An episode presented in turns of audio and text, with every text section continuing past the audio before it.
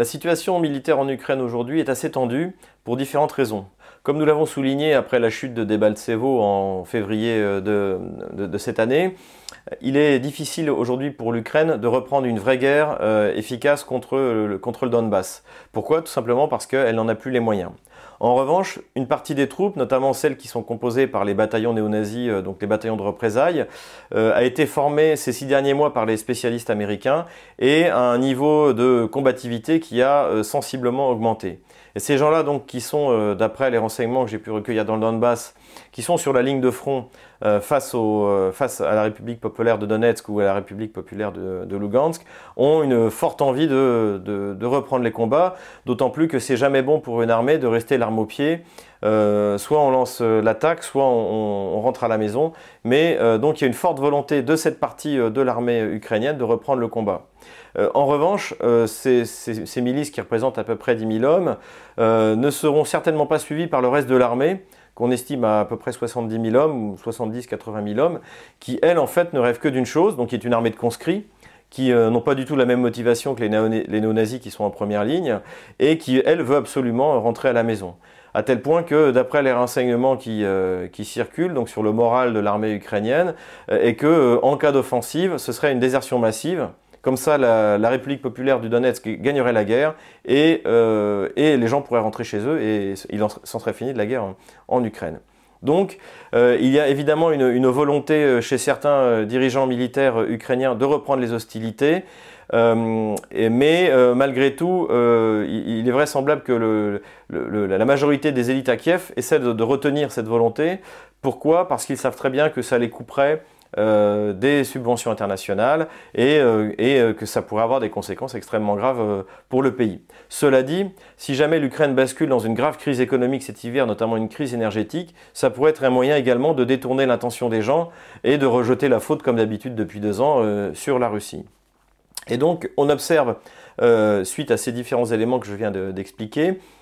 des volontés de la part de, des troupes, donc euh, euh, des, bataillons de représailles, donc qui sont en première ligne sur la ligne de front, de provoquer euh, les, les, les, rebelles de la République populaire de Donetsk ou de la République populaire de Lugansk, mais essentiellement en fait sur l'aéroport de Donetsk. Donc il y a vraiment une volonté de bombarder. Donc c'est un peu ce qu'on avait observé à Makievka euh, à l'été dernier, c'est-à-dire que euh, on bombarde massivement des objectifs civils pour provoquer une riposte et une attaque euh, de, de, la, de l'ADNR ou de la LNR sur les, positions ukrainiennes. Donc en ce qui concerne le moral de l'ADNR, donc euh, moral que j'ai pu juger sur pièce en y allant, il est très élevé.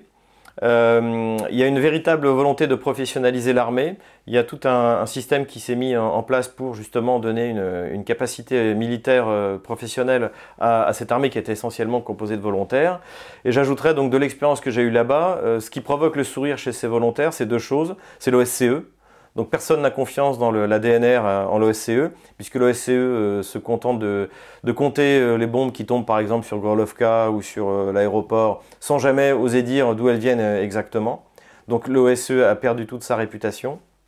on peut dire au sein de la République populaire de Donetsk. Et également, lorsque je pose la question, avez-vous vu des soldats russes? Et la réponse, en fait, c'est ben, on aurait bien aimé. Et, euh, et c'est le sujet de, de, moquerie. Euh, ce qui a été confirmé, c'est qu'il y a eu un afflux de volontaires russes euh, au moment de,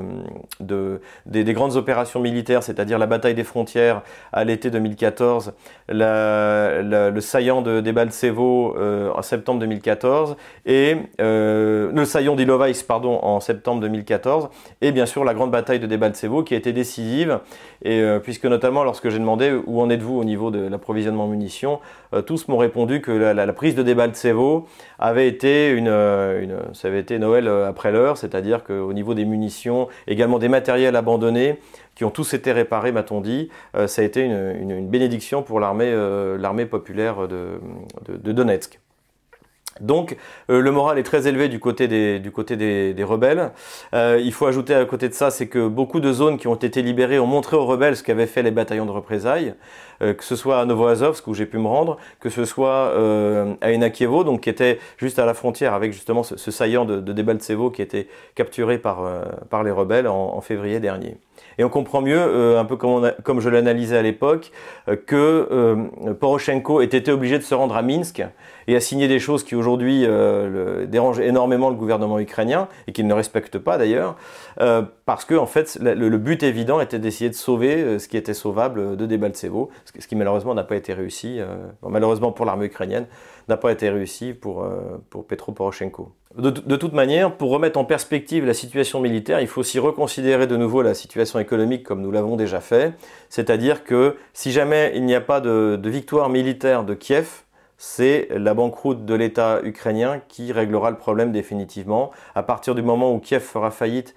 euh, avec ou sans payer la dette russe, on n'en est, est plus là. Euh, en fait, euh, dans la mesure où Kiev ne pourra plus payer euh, ni, son armée, ni sa police, ni les services publics, toutes ces fonctions régaliennes, finalement, finiront au sein des, régions ukrainiennes, des grandes villes ukrainiennes, et c'est déjà le cas dans plein de domaines, non seulement à l'Est, mais à l'Ouest, et en fait, ce sera la fin de l'Ukraine en tant qu'État centralisé, et on, on arrivera vers ce que j'ai déjà dit à plusieurs reprises, une fédéralisation de facto, où finalement ce seront les régions de l'Est de l'Ukraine, elles les plus riches et les plus industrialisées, puisque elles, en fait, euh, n'auront plus à reverser l'impôt à Kiev qui le reversait à, l'ouest de l'Ukraine. Donc, euh, encore une fois, à moins d'une grande opération militaire rapidement victorieuse de l'armée de Kiev,